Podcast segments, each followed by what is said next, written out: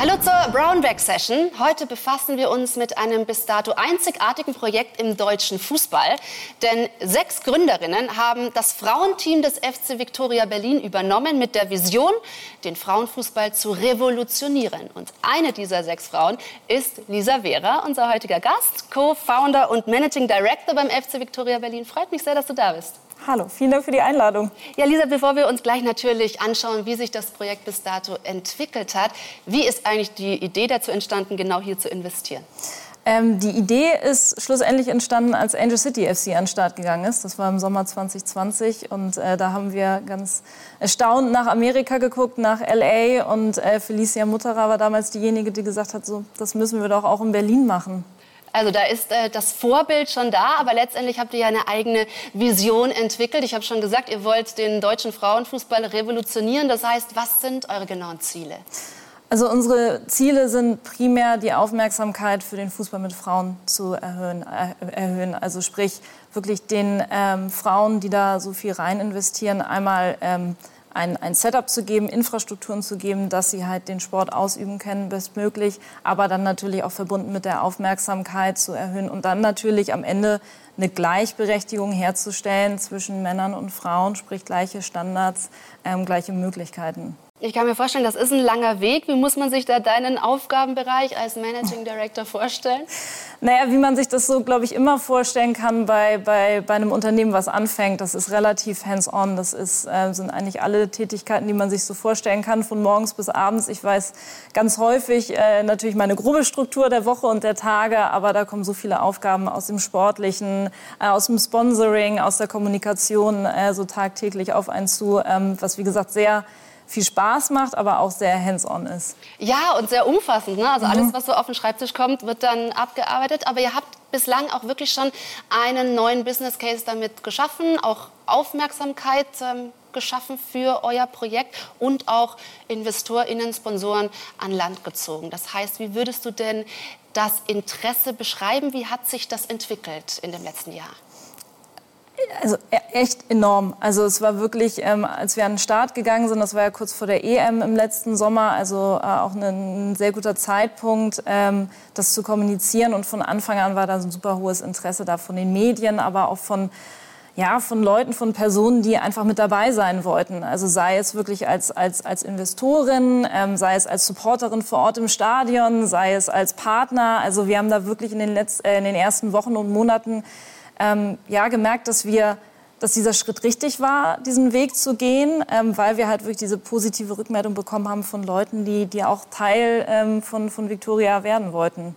Ja, und das Interessante ist, ihr habt auch wirklich große Player, große Partner mit dabei. Also wenn ich da an Douglas, Stepstone und jetzt mhm. neu an Nike denke, wie habt ihr denn diese großen Unternehmen an Land gezogen? Äh, also Stepstone und Douglas sind, sind ja so, nachdem wir gestartet sind, ich glaube August, September mit an den Start gekommen und äh, die haben tatsächlich uns, uns angesprochen und wir sind da ja mit, ich sag mal, mit einem blanken Trikot in die Saison gestartet. Also wir hatten, als wir äh, losgelaufen sind, noch keine Partner ähm, und die sind dann auf uns zugekommen und haben gesagt, so, ey Mensch, Stepstone sieht doch total gut aus auf dem Trikot, habt ihr nicht Lust, irgendwie äh, in die Partnerschaft zu gehen? Wir würden gerne euer, euer Sponsor werden. Ähm, genau das gleiche mit Douglas und dann hat man die Gespräche geführt. Ähm, uns war von Anfang an immer wichtig, dass, dass die Werte natürlich passen, dass wir da auf Augenhöhe kommunizieren, auch mit den Partnern, dass es ähm, uns nicht nur darum geht, ähm, sage ich mal, da, da Geld reinzuholen, sondern auch wirklich gemeinsam ähm, ja, die Messages, die wir haben, da nach außen auch zu tragen. Also wirklich auch qualitativ dann diese Partnerschaft zu leben. Äh, es klingt ja wirklich nach einer Wunschvorstellung, wenn sich die Sponsoren selbst ja. anbieten. Habt ihr denn bislang, also jetzt nach einer Saison, eure Ziele unternehmerisch wie spielerisch erreicht?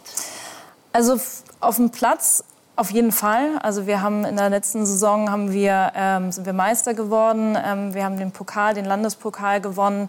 Ähm, wir sind leider in der Relegation gescheitert ähm, am HSV, sind jetzt noch nicht in die zweite Liga aufgestiegen was schade ist natürlich, ähm, was aber auch ein Märchen gewesen wäre, ehrlicherweise, wenn man sagt, wenn man so in der ersten Saison direkt aufgestiegen wäre. Also das war kein Muss, das jetzt zu schaffen. Das äh, machen wir jetzt den zweiten Anlauf. Unternehmerisch natürlich, also wie gesagt, mit den, mit den Partnern, die wir haben, uns war bewusst, es ist ein ähm, in dem Sinne ein Business Case, wo man vor allem erstmal investieren muss. Deswegen haben wir auch Investoren eingesammelt, ähm, weil vor allem Infrastrukturen natürlich noch gar nicht so vorhanden sind. Also es ist wirklich viel Investment, aber mit den Partnern, die wir auf der Reise bis jetzt einsammeln konnten, ähm, haben wir da noch kein Gleichgewicht hergestellt, aber auf jeden Fall auf der Einnahmenseite auch schon, schon gut zugelegt. Und wie gesagt, auch die, die Zahlen, was Zuschauer betrifft, ähm, das ist, ich glaube, um, wir hatten Anfang der Saison waren das äh, direkt so 200, 300, 400. Das ist über die Saison immer weiter gesteigert. Äh, wenn man das vergleicht zu vorher, da kamen im Schnitt vielleicht 50 Zuschauerinnen zu den mhm. Spielen. Also ja, wir von Sport 1 engagieren uns ja auch äh, im Frauenfußball, übertragen die Frauen-Bundesliga, haben das angesprochene Relegationsspiel von euch gegen den HSV übertragen, auch das Spiel gegen Türkimspor.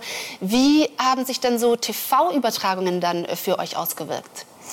Also mega positiv natürlich. Also erstmal überhaupt dieses Angebot zu schaffen, ähm, dass man halt Regionalliga Frauen im Fernsehen gucken kann. Also wir haben da ja gemeinsam tatsächlich Geschichte geschrieben mit dem Spiel gegen Spor und äh, hatten danach auch wirklich auch viele Anfragen von ne, nicht in Berlin Lebenden, die gesagt haben, so wann, wann können wir noch mal ein Spiel von euch sehen? Ähm, also das ist natürlich super positiv und, und toll für alle. Also jetzt nicht nur für uns, sondern natürlich für alle Spielerinnen, die auf dem Platz standen, für die Vereine. Ähm, und wir hatten tatsächlich bei dem Relegationsspiel auch ausverkauftes Haus. Das heißt, die Leute, die es nicht geschafft haben, sich ein Ticket zu holen, konnten das dann am, Fern ähm, am Fernsehen gucken. Ja, das ist doch optimal. Ähm, aber wie gesagt, das ist noch ein langer Weg. Ihr wollt eben Aufmerksamkeit schaffen und ihr wollt auch in die Bundesliga mittelfristig aufsteigen. Welche Learnings hast du bis dato gesammelt?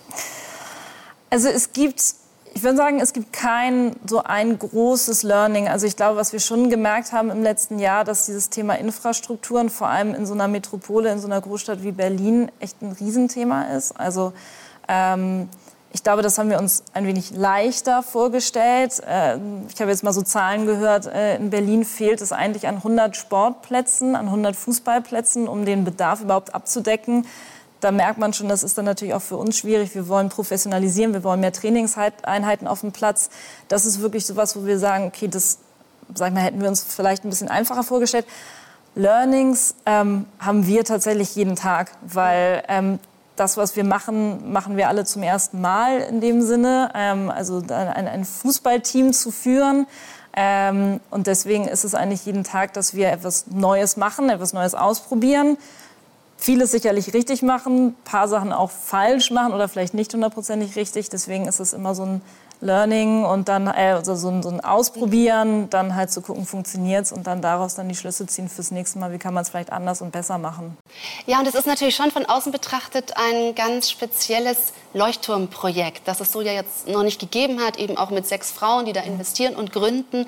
Seht ihr euch in einer gewissen Vorreiterfunktion oder spielt dieser Gedanke gar keine Rolle? Mm, also nicht in dem Sinne, dass wir jetzt unbedingt Vorreiter sein wollen. Also ich glaube, die Idee und dann das zu machen, ist ja wirklich auch aus einer Unzufriedenheit, sage ich mal, aus uns selber gekommen, wo wir gesagt haben, so, ey, wir wollen alle sechs eigentlich schon seit Jahren was irgendwie im Fußball mit Frauen verändern und hatten aber nie so diesen Hebel für uns gefunden, ähm, wie man das wirklich so aufmerksamkeitsstark machen kann. Deswegen war das jetzt auch so ein Moment, wo wir gesagt haben, so, ey, wir können nicht einfach immer nur darüber reden, was alles nicht so gut läuft. Wir müssen es jetzt einfach selber machen. Und ich würde sagen, Vorreiterrolle in dem Sinne, dass wir uns freuen würden, wenn es ähm, Nachahmer gibt, wenn es einfach viele gibt da draußen, die ihr eigenes Ding überlegen, wie sie den Fußball mit Frauen voranbringen können, sei es in ihrem Verein oder mit dem eigenen Team ähm, oder auch als, als Sponsor oder als Partner für ein, für ein Frauenteam. Ähm, deswegen ist es eher ja, so eine, so eine Art nicht, ja, Inspiration oder halt einfach zu zeigen, so hey, es gibt auch andere Wege ähm, als, sag ich mal, den klassischen Weg. Es gibt Möglichkeiten. Ähm, deswegen da, denke ich, ist es eher so, ein, ja, so die Hoffnung, dass wir halt Leute dazu bringen, anders mal an das Thema ähm, Fußball mit Frauen zu gehen. Lisa, vielen Dank, dass du heute da warst und uns Einblick gegeben hast in wirklich ein sehr interessantes, spannendes Projekt. Wir werden sicherlich noch viel von dir und von euch hören. Und das war die heutige Brownback Session. Vielen Dank für die Aufmerksamkeit.